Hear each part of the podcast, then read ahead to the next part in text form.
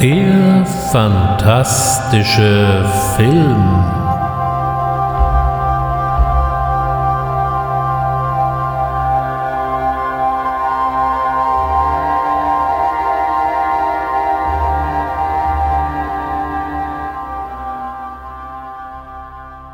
Herzlich willkommen zum fantastischen Film. Und ich freue mich ehrlich gesagt wirklich sehr, diese Worte heute wieder in einen Rechner einsprechen zu können, in einen Computer, um auf die Weise den Podcast auch verbreiten zu können.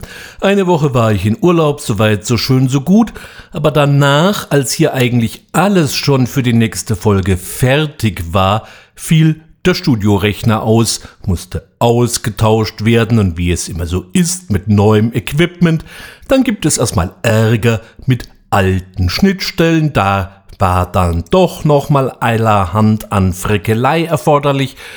Naja gut, das ist auch überstanden und wir können uns wieder unserem Lieblingsthema widmen, dem fantastischen Film. In den letzten beiden Ausgaben des fantastischen Films haben wir uns ja mit den Filmen der Hammer Productions beschäftigt und heute begrüße ich eben zum letzten und definitiven Kapitel dieser Saga.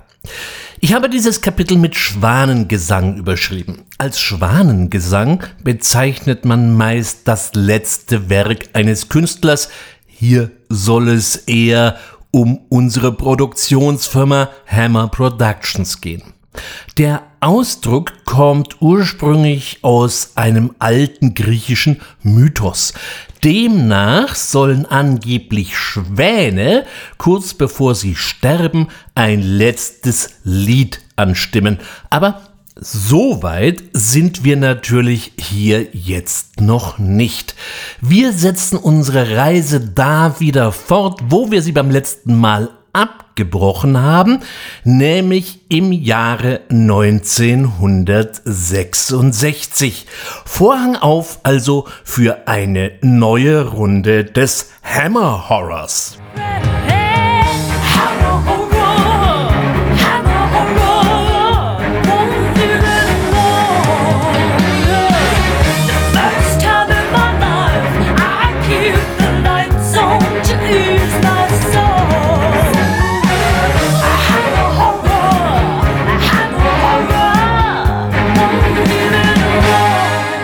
Im Netz wird ja immer wieder behauptet, dass dieser Kate Bush Song eine Hymne auf unsere hochgeschätzte Produktionsfirma gewesen wäre.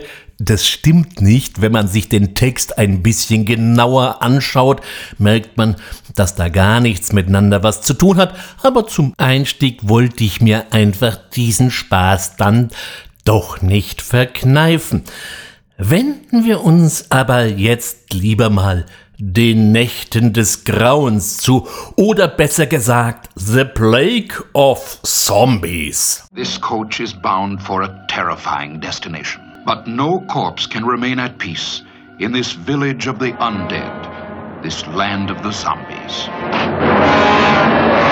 In this place, no one is safe. No one can hide from witchcraft, superstition, John Gilling drehte diesen Streifen back-to-back -back mit dem schwarzen Reptil, das ich ja schon beim letzten Mal besprochen habe, und servierte uns damit den einzigen Ausflug von Hammer in das Zombies-Subgenre.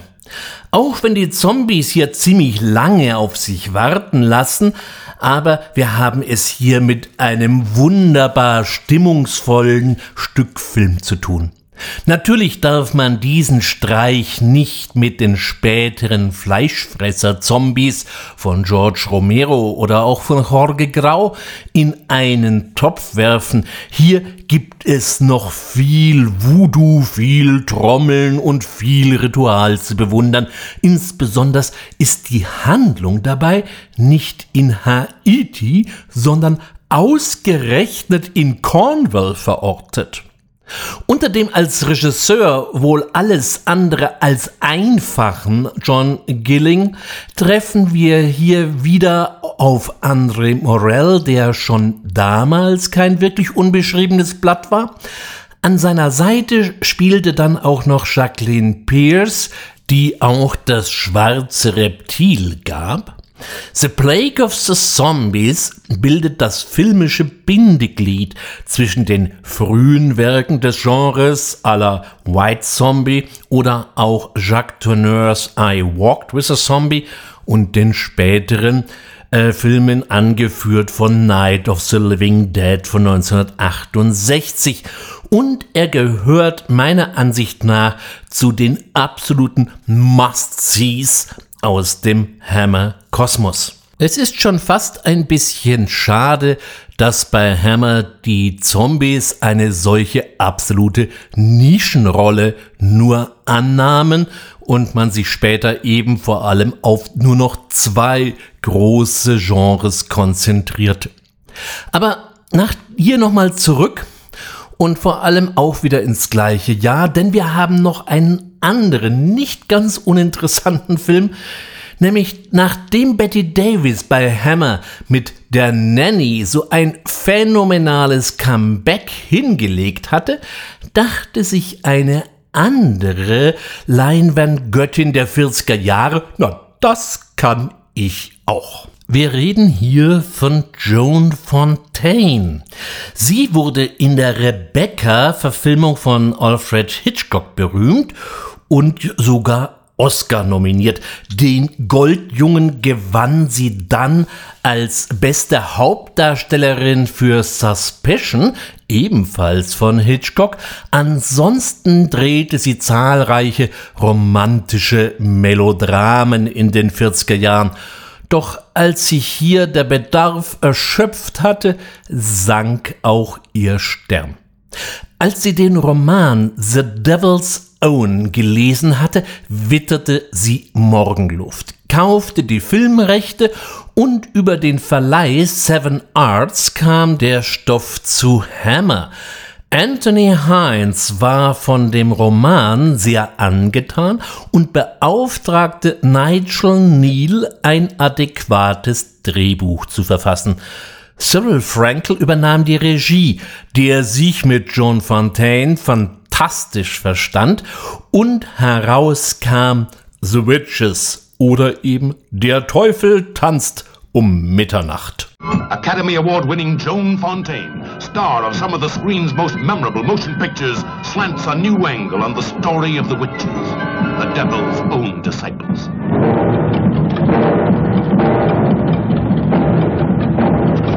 Let me pass. I gotta phone the police. It's West Dorset. He's dead. Ich frage mich an dieser Stelle immer wieder, wer diesen komplett bescheuerten deutschen Titel sich eigentlich ausdenkt. Aber auch abgesehen von diesem Titel ist The Witches nur ein begrenzter Hingucker. Die Idee um einen Hexenzirkel, der irgendwo auf dem Land sich versteckt unter einem Mäntelchen von Biederkeit agiert, hat zweifellos so seinen Charme und John Fontaine erweist sich zweifellos als versierte Schauspielerin, vor allem wenn die Story eher ins Melodramatische abgleitet. Aber wenn es gegen Ende deutlich mehr hexenmäßig zur Sache geht, baut der Film dann deutlich ab und der finale Sabbat entbehrt nicht einem gewissen, unfreiwillig komischen Potenzial. Dies sahen dann wohl auch Kritik und Zuschauer eher ähnlich und so war The Witches kein allzu großer Erfolg und aus dem erhofften Comeback von Joan Fontaine wurde dann einfach mal nix. 1967 treffen wir dann wieder auf einen alten Bekannten. Peter Cushing übernahm mal wieder den Part des Dr. Frankenstein in Frankenstein Created Woman oder Frankenstein schuf ein Weib. Frankenstein. The name stands for fear. Frankenstein He shocks the world as he mocks the devil. Frankenstein. He creates monsters of men. Frankenstein's most terrifying experiment comes to life. Frankenstein created woman. Auch wenn es der Titel vermuten lässt, wir haben hier keine Neuauflage von Bride of Frankenstein vor uns, sondern hier bekommt die Geschichte einen ganz eigenen Drive. Diesmal wird keine Gestalt aus Leichenteilen zusammengeschraubt. Diesmal erweist sich unser Lieblings-Mad Scientist als ganz ausgeschlafener Seelenschieber. Das Ergebnis kann sich dabei durchaus sehen lassen.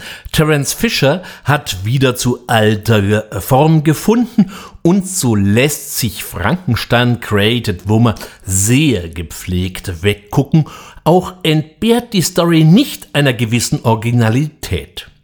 Spätestens jetzt erwies sich Frankenstein als das intelligentere der beiden Franchises und hob sich damit recht deutlich vom ewig konkurrierenden Dracula ab. Auch beweist hier wieder Peter Cushing, dass er der einzigst wahre ultimative Frankenstein war. Die weibliche Hauptrolle übernahm Susan Denberg, das ursprünglich österreichische Model war 1966 in der Rolle der Magda in Star Trek zu sehen, genauer gesagt in den Frauen des Mr. Mudd. Ihre Rolle in Frankenstein Created Woman war gleichzeitig ihre letzte große Kinorolle. Weitere Auftritte verhinderten, leider Gottes muss man sagen, ihre Drogenprobleme.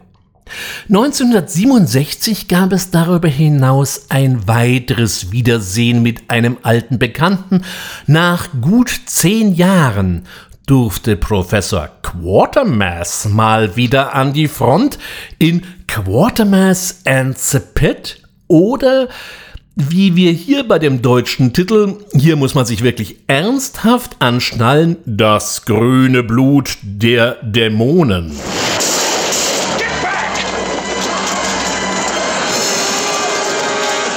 They running from? What have they seen? Whom do they fear? There are five million answers to these questions, and every one of them is a shocker. No, I saw it. I saw it. Horrible. Horrible. Terror, five million years old, spills into our time to make two worlds collide.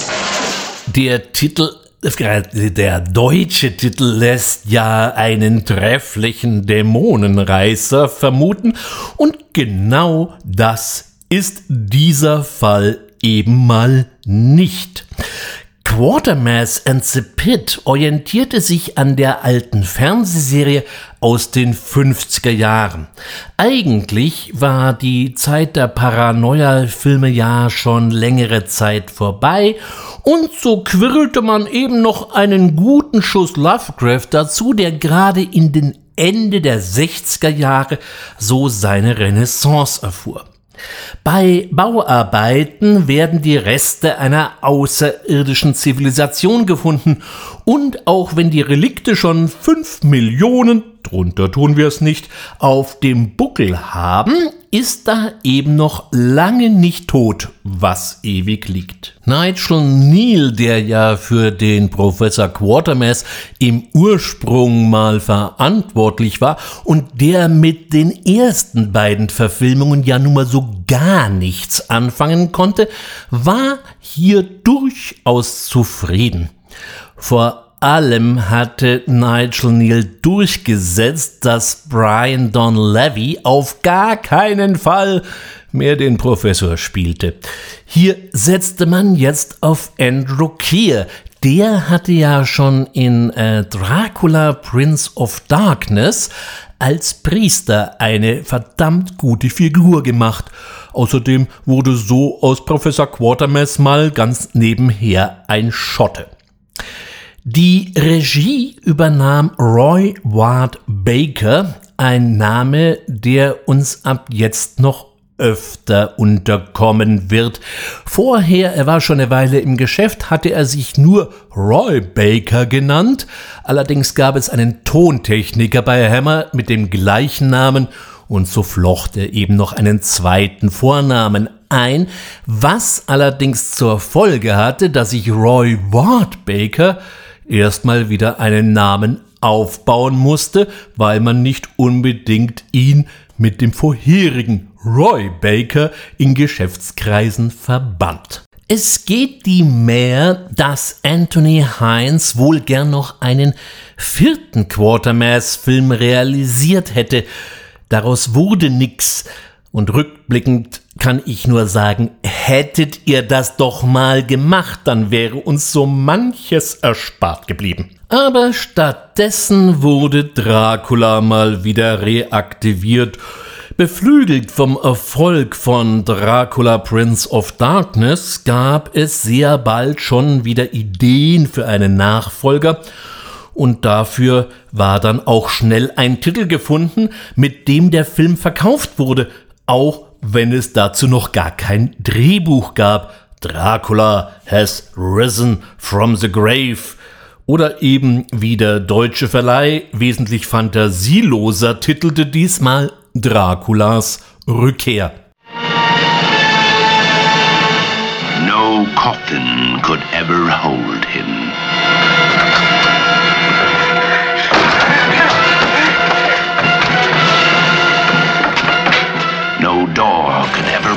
His way.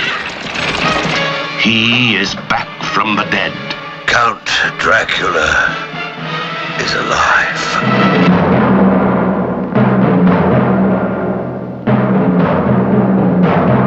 Was man hier Anthony Hines ins Essen getan hat, dass ein derartig verquasstes Drehbuch herauskam, wird wohl ein ewiges Geheimnis bleiben. Auch Christopher Lee war von der Geschichte nicht besonders angetan.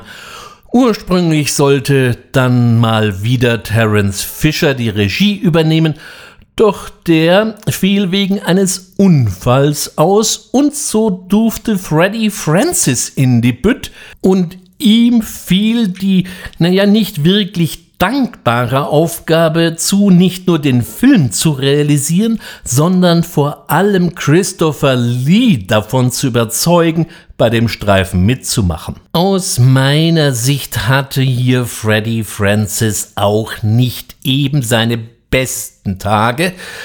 Und so kann ich den Film ehrlich gesagt nur fanatischen Lee und Dracula-Fans äh, ans Herz legen. Hier nimmt darüber hinaus eine Entwicklung ihren Lauf, Dracula nicht nur als Vampir, sondern als das Böse schlechthin aufzublasen, was der Serie ehrlich gesagt nur begrenzt gut tat. Auch wenn ich diesen Dracula nicht besonders mag, lief der Film sehr erfolgreich, so dass man auch hier mit seiner baldigen Wiederkehr rechnen durfte. Doch bevor es so weit war, legte man sich bei Hammer erstmal mit dem Leibhaftigen an. Christopher Lee war es angeblich, der James Carreras beschwatzte, sich doch einmal die Romane des damals recht erfolgreichen Autors Dennis Wheatley anzuschauen. Der verbuchte damals Millionen Auflagen, zumindest im englischsprachigen Raum. In Deutschland konnte er mit seinen Büchern nie wirklich Fuß fassen. Carreras kaufte dann auch einige Rechte, wie eben den Titel unseres nächsten Films, The Devil Rides Out. Do you believe in evil? As an idea. Do you believe in the power of darkness? That's a superstition. Now, there you are wrong. The power of darkness is more than just a superstition. It is a living force which can be tapped at any given moment of the night.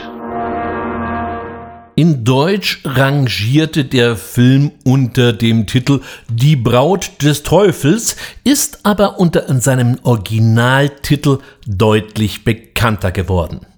Heinz war von Wheatleys Romanen deutlich weniger überzeugt und so erhielt Richard Matheson schließlich den Auftrag, das Drehbuch zu schreiben. Wer jetzt bei diesem Namen gerade ein bisschen ins Stocken kommt, ja, ich rede genau von dem Richard Matheson, der auch I Am Legend geschrieben hatte, die Geschichte von Matheson, ähm, die und Hammer, die habe ich in der Folge über den Mutantenfilm ja schon mal etwas näher beleuchtet. Hier in The Devil Rides Out haben wir es mit einem erlesenen Kreis von Satanisten zu tun, unter der Leitung des Oberpriesters Mokata. Bei dem hat sich Whitley wohl bei dem Esoteriker und Alpinisten Alistair Crowley so einiges abgeschaut und ihn zum Vorbild genommen. Ursprünglich sollte Lee wohl auf Empfehlung von Wheatley die Rolle des Mokata übernehmen, doch interessanterweise wurde er hier für die Rolle des Helden besetzt. Für die Rolle des diabolischen Mokata fiel die Wahl auf Charles Gray. Und so viel sei in jedem Fall verraten, es war eine sehr gute Wahl. Gray war 1967 in einer kleinen Rolle in dem James Bond Film You Only Live Twice vertreten. 1970 hat er dann in Diamantenfieber oder eben in Diamonds Are Forever den Blofeld gegeben und ebenso unvergesslich ist seine Erzählerrolle in der Rocky Horror Picture Show. And crawling on the planet's face, some insects called the human race.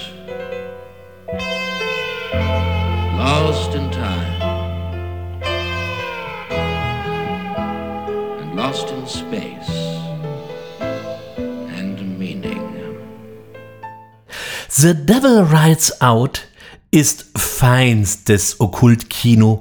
Es wird beschworen und gegenbeschworen, dass sich wirklich jeder Balken biegt und ist dabei durchaus spannend inszeniert. Hier zeigte einmal mehr Terence Fisher, was er konnte.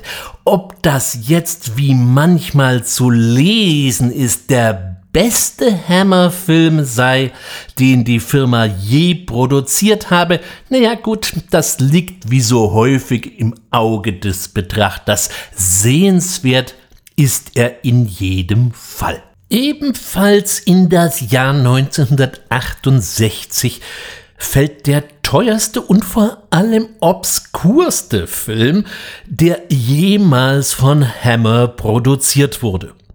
Auch dieser Streifen basiert auf einem Roman von Dennis Wheatley und trägt den unschuldigen Titel Uncharted Seas.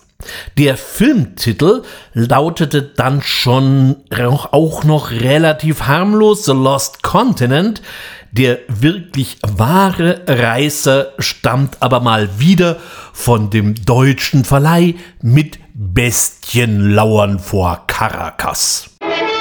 Here, where a million years are but a moment. Here, where the present and the past tremble in the presence of the prehistoric. From here comes an adventure so big that only the big screen can do it justice. The Lost Continent, discovered in all its monstrous horror.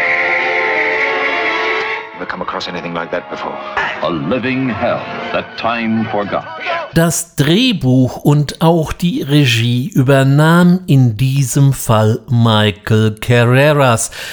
der in meinen Augen vielleicht ein ganz begnadeter Produzent und Produktionsleiter oder was auch immer war, aber von der Regie hätte er eher die Finger lassen sollen. Vom Drehbuchschreiber übrigens auch. Kinder, was ist denn das für eine Gemengelage?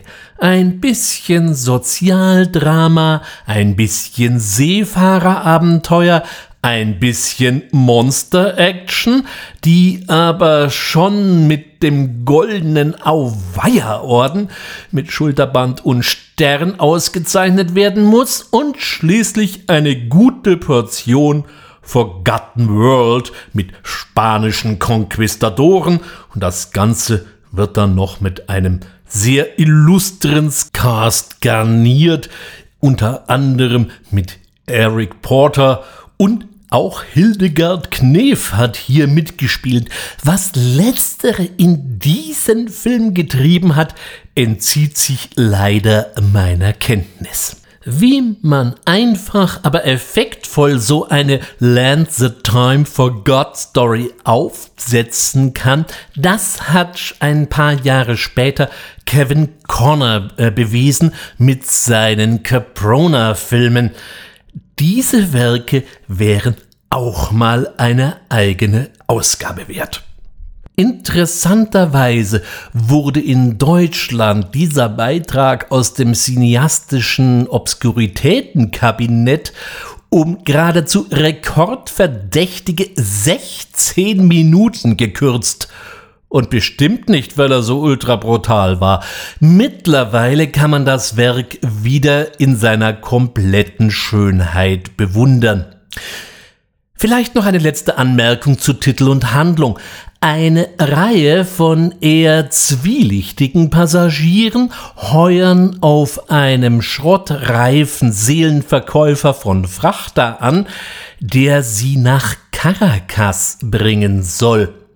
Das hätte mich sowieso schon mal im Detail interessiert, denn Caracas mag zwar die Hauptstadt von Venezuela sein, ist aber keine Hafenstadt.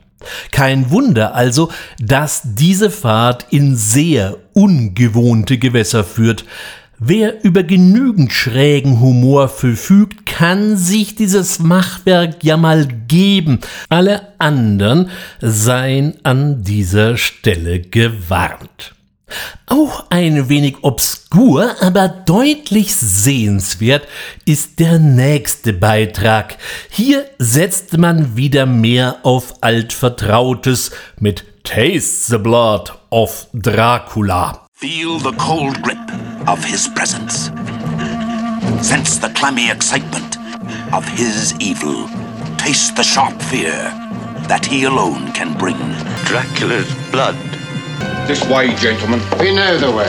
These men thought they had tasted all that life had to offer. Would you be willing to sell your souls to the devil? If one thought that one's experience might be extended. It would be extended to infinity. There's someone there. Dracula is back to choose his human victims. Alice. Who are you? How do you know my name? Dracula is back to select his companions in darkness, who must die that he may live. If you shock easily, stay away. She's neither dead nor alive. Kevin Francis, der Sohn von Kameralegende Freddie Francis, hatte in der Zwischenzeit ein Drehbuch verfasst und auch mal eingereicht, was aber offiziell zumindest auf wenig Gegenliebe stieß. Er wollte die Dracula-Story genau am Ende des letzten Films anschließen. Das offizielle Drehbuch stammt dann von John Elder alias Anthony Hines und man reibt sich dann schon etwas verwundert die Augen, was man da so sieht. Vor allem, wenn man liest, Anthony Hines hätte gar nichts von Francis Drehbuch gewusst. Ja, nee, ist klar. Kevin Francis wurde dann mit einer ordentlichen Entschädigung bedacht und die Welt war wieder in Ordnung. Weit schwieriger war es, Christopher Lee zu bewegen, wieder den Dracula zu spielen, denn der zickte jetzt mal ganz gehörig. Vor allem hatte er mitbekommen, dass seine Filme gerade in den USA liefen wie geschnitten Brot und wollte eine Umsatzbeteiligung, was wiederum bei Hammer auf wenig Gegenliebe stieß. Naja, schließlich einigte man sich und Lee war wieder dabei. Vorsorglich hatte man sich schon nach einem Ersatzkandidaten umgesehen und war dabei auf Ralph Bates verfallen, den man zum neuen Hammerstar aufbauen wollte. Wieso man auf diese Idee verfallen ist, gehört zu den vielen seltsamen Entscheidungen, die diesen letzten großen Zeitabschnitt begleiten. Er wird uns nochmal begegnen, aber gebraucht hat es ihn irgendwie nicht. An für sich ist Taste the Blood of Dracula gar nicht mal so verkehrt. Die Geschichte von drei bigotten Thrill-Seekern, die an den etwas eigenartigen Lord Cordley geraten, den durfte dann Bates spielen, als Lee dann eben doch zusagte, hat durchaus seinen Reiz und weiß ganz vergnüglich zu unterhalten. Allein Dracula zum Universaldämon aufzublasen, ist eben eine Geschmacksfrage. Auch können wir hier den Beginn einer neuen Entwicklung sehen, deren Ursprung nicht nur bei Hammer, sondern auch in der gesellschaftlichen Entwicklung zu verorten war. In diesem Film gibt es die ersten nackten Brüste bei Hammer. Dieser Trend sollte sich durchaus fortsetzen, denn schließlich galt auch hier Sex Sells. In diesem Zusammenhang wundert es dann auch nicht, dass man sich auf einen Stoff fokussierte, der ein erhebliches erotisches Potenzial bot, nämlich Carmilla von Sheridan Le Fanu. Diese Erzählung ist 25 Jahre älter als Bram Stokers Roman Dracula und erzählt eben vom weiblichen Vampir Carmilla, die mehr oder weniger deutliche äh, lesbische Tendenzen aufweist. In der Geschichte bleibt es dabei bei flüchtigen Andeutungen, aber daraus ließ sich natürlich was machen. Diese Aufgabe fiel Tudor Gates zu, der angehalten wurde, das Ganze recht offenherzig zu gestalten. Als Regisseur kam wieder einmal Roy Ward Baker ins Spiel und als Co-Finanzier treffen wir hier auf American International Pictures, die meinen Stammhörern wahrscheinlich auf das Beste vertraut sein sollten. Die wollten jetzt wenigstens eine Hammergröße dabei haben und so durfte Peter Cushing in einer Nebenrolle ran. Das Ganze kam dann als The Vampire Lovers oder eben als Gruft der Vampire in die Kinos. Come with us if you dare into a twilight world of unspeakable horror. Must die. Everybody must die. Sample, if you dare, the vampire lovers. Perverted creatures of the night find their victims everywhere. Besonders erwähnenswert ist hier natürlich die in Polen geborene Ingrid Pitt.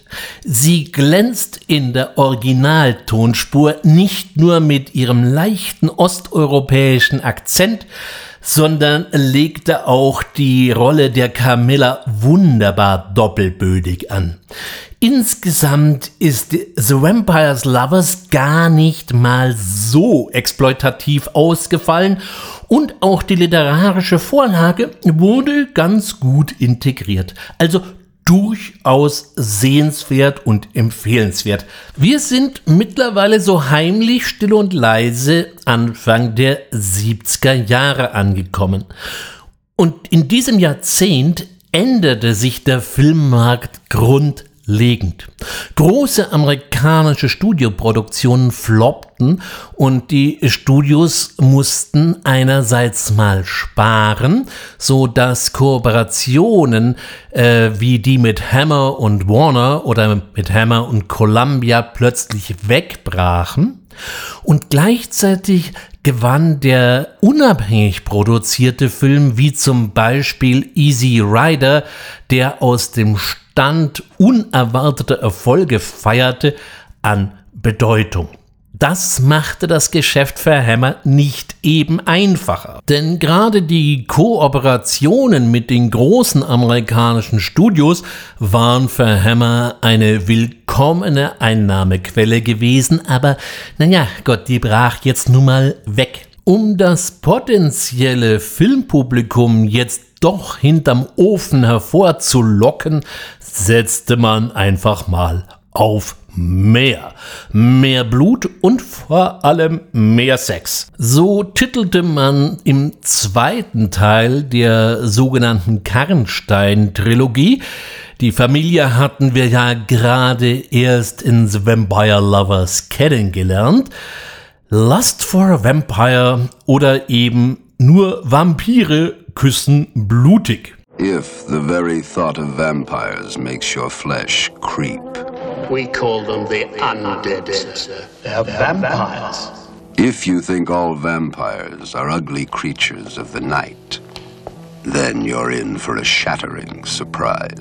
Welcome to the most exclusive finishing school in Europe, where the quest for knowledge continues long into the night. You see, I have studied your magic.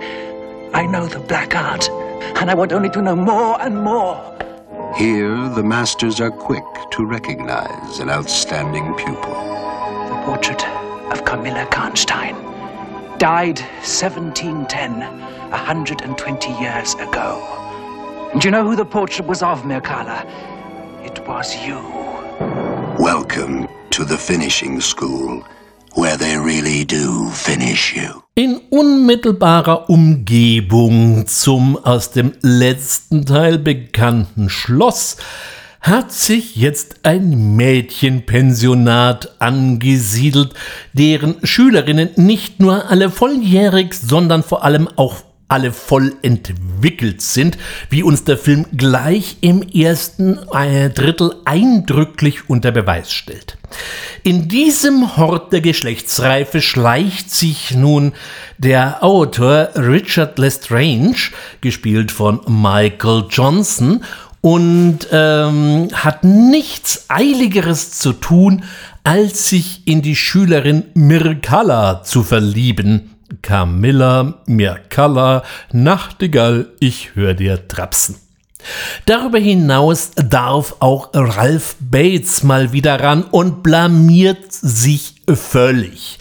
Eigentlich war die Rolle für Peter Cushing vorgesehen, der aber um eine Auszeit bot, da seine Frau Helen schwer erkrankte.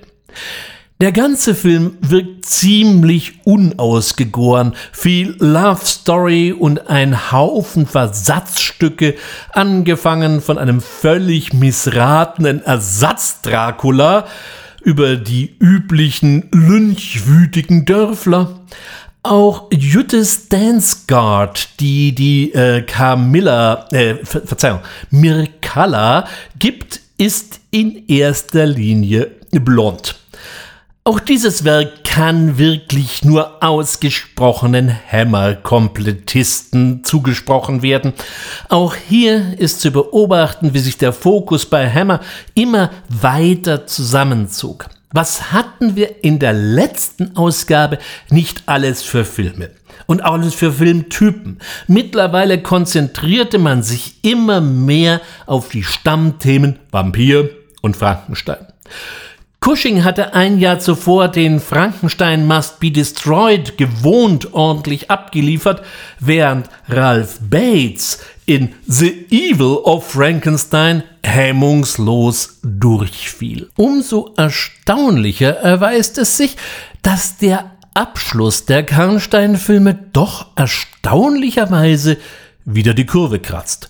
Der deutsche Titel ist gewohnt lächerlich, Draculas Hexenjagd.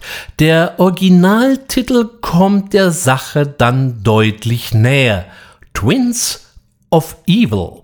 Oh God, have mercy on this poor, unfortunate creature. In old Gothic Europe, they had two burning passions witch hunting and devil worship. They worship the devil. They're all slaves to Count Constein, and he is their evil master. Do you know what I want more than anything else? To meet Count Karnstein. They look alike. They dress alike. Two identical beauties. But one of them has the very devil in her. For you, all pleasure should be supreme. These are the men they call the Brotherhood. Seek out the devil worshippers. Im Vorspann ist was zu lesen von Characters based on Sheridan Le Fanu. Naja, also ja, ganz, ganz, ganz entfernt. Vielleicht ein bisschen. Äh, Camilla spielt hier Gott sei Dank muss man ja schon fast sagen, so gut wie gar keine Rolle mehr.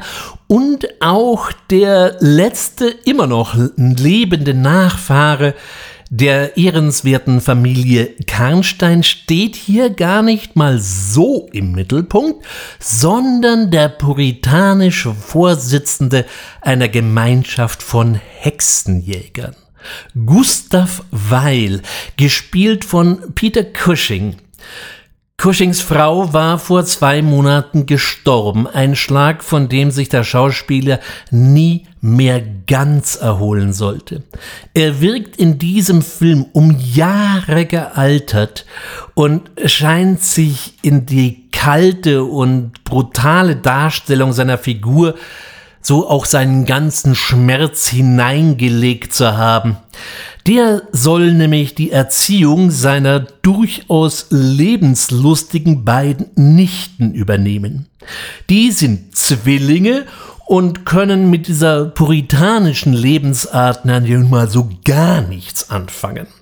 Sondern vor allem die eine der beiden Schwestern hat gleich mal ein Auge auf den Grafen Karnstein geworfen. Spannungen sind also vorprogrammiert.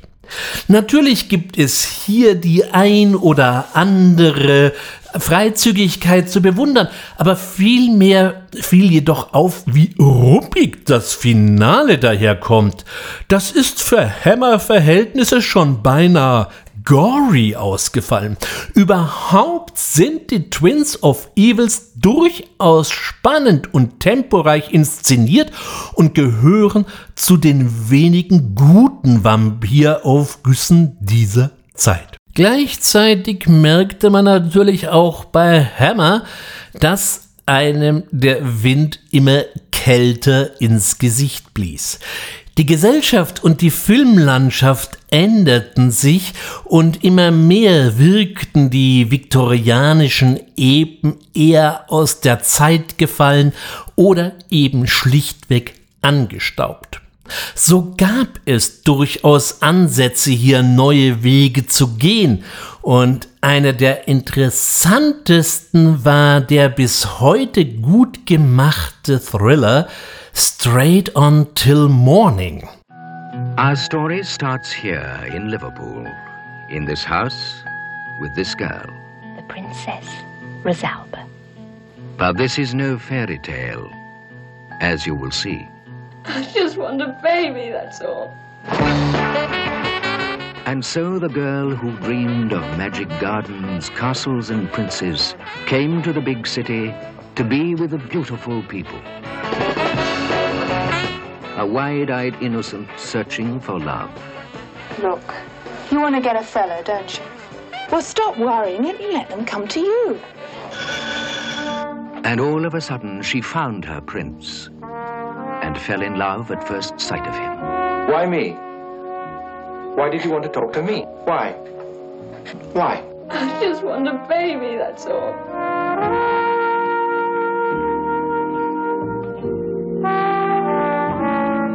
A love story from Hammer that makes the heart beat faster and faster yet. Which is your room? You go up these stairs. You take the first star on the right and go straight on till morning. Dieser Thriller, der hundertprozentig in der damaligen Gegenwart spielt, hat eigentlich gar nichts Fantastisches an sich, sondern ist einfach nur ein gut gemachter Psychopathenstreifen. Allein er fand sein Publikum nicht. Woran das wirklich lag, darüber lässt sich heute eigentlich nur spekulieren. Der Film ist bis heute durchaus sehenswert und ganz schön hinterhältig. Aber vielleicht lag es daran, dass die alten Hammer-Fans, die wollten eben ihren viktorianischen Hammer mit entsprechend schönen Kostümen und liebevoll ausgestalteten Sets sehen.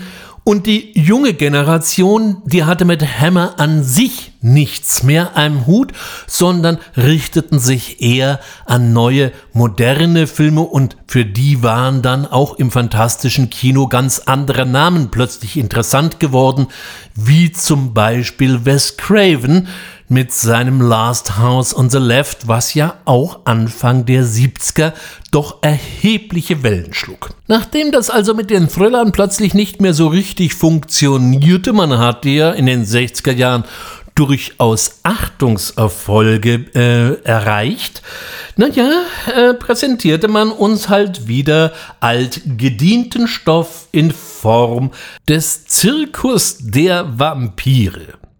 Die Idee mit dem Zirkus und den dazugehörigen Gauklern und Artisten hat auf Anhieb zweifellos seinen Reiz. Nur trägt die Idee einfach nicht über die ganze Länge und dann wird es eben zäh. Einzig die stumme Rolle von David Prowse, der hier den stärksten Mann der Welt spielt, äh, ist erwähnenswert. Hier ist er ausnahmsweise mal nicht maskiert oder auch sonst wie verunstaltet. Berühmt wurde er ein paar Jahre später, steckte er doch in der schwarzen Rüstung des Darth Vader in Star Wars von 1977. 1974 versuchte man noch einmal Fahrt aufzunehmen.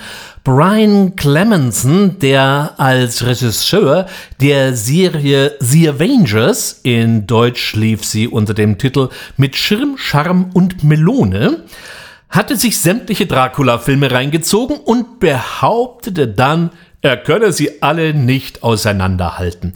Des Weiteren behauptete er, er würde das Vampir-Genre völlig neu beleben. Naja, große Worte, zweifellos.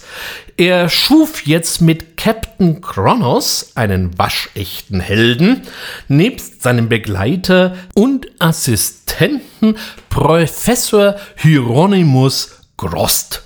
Und herauskam Captain Kronos, Vampire Hunter. In the 18th century in Central Europe, a black terror swept across the face of the land. The curse of vampirism, which had been a half-forgotten memory for hundreds of years, returned with a fury that struck unholy fear into the hearts of every man, woman, and child. One man dared to make a stand against this evil epidemic. One man dared to hurl a challenge of cold steel against the terror of the undead. He was Captain Kronos, Vampire Hunter. Ursprünglich sollte der Captain das Kernstück einer ganzen Reihe von Filmen werden. Der Name lässt es schon vermuten, dass Captain Kronos ähnlich wie der in Großbritannien bis heute erfolgreiche Doctor Who durch die Zeit agieren sollte. Allein es wurde nicht viel daraus.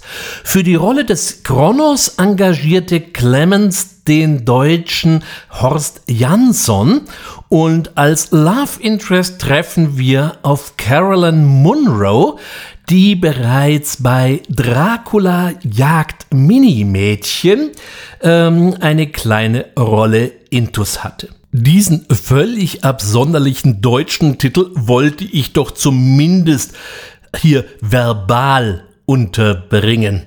Äh, übrigens, es geht hier nicht um Kleinstmenschen bei den Mini-Mädchen, sondern es bezog sich auf Mini-Rockträgerinnen, was man sich damals auch immer so dabei gedacht hat. Naja, zurück zu Caroline Munro. Die wollte man jetzt bei Hammer groß rausbringen. Die Geschichte weiß, dass daraus nicht viel wurde und Caroline Munro haben wir dann später in anderen Produktionen bewundern dürfen, wie zum Beispiel eben im sechsten Kontinent von Kevin Connor, wieder so eine Forgotten World Story, vom ewigen Hammer-Konkurrenten Amicus. Die Geschichte um den professionellen Vampirjäger schaut sich jetzt so erst einmal ganz nett weg. Richtig neu ist, dass der Vampir eher auf Lebenskraft seiner Opfer aus ist und diese zutiefst gealtert zurücklässt und äh, weniger blutleer. Clemens hat die Idee so gut gefallen, dass er sie so oft wie irgendwie nur möglich einsetzt, bis es dann schließlich einfach einmal nervt. Was auch immer er davor hatte, eine Erneuerung des Vampirgenres sieht anders aus. Das erlebten wir auch erst in den späteren 80er Jahren mit Filmen wie Near Dark von Catherine Bigelow oder eben auch mit den Lost Boys.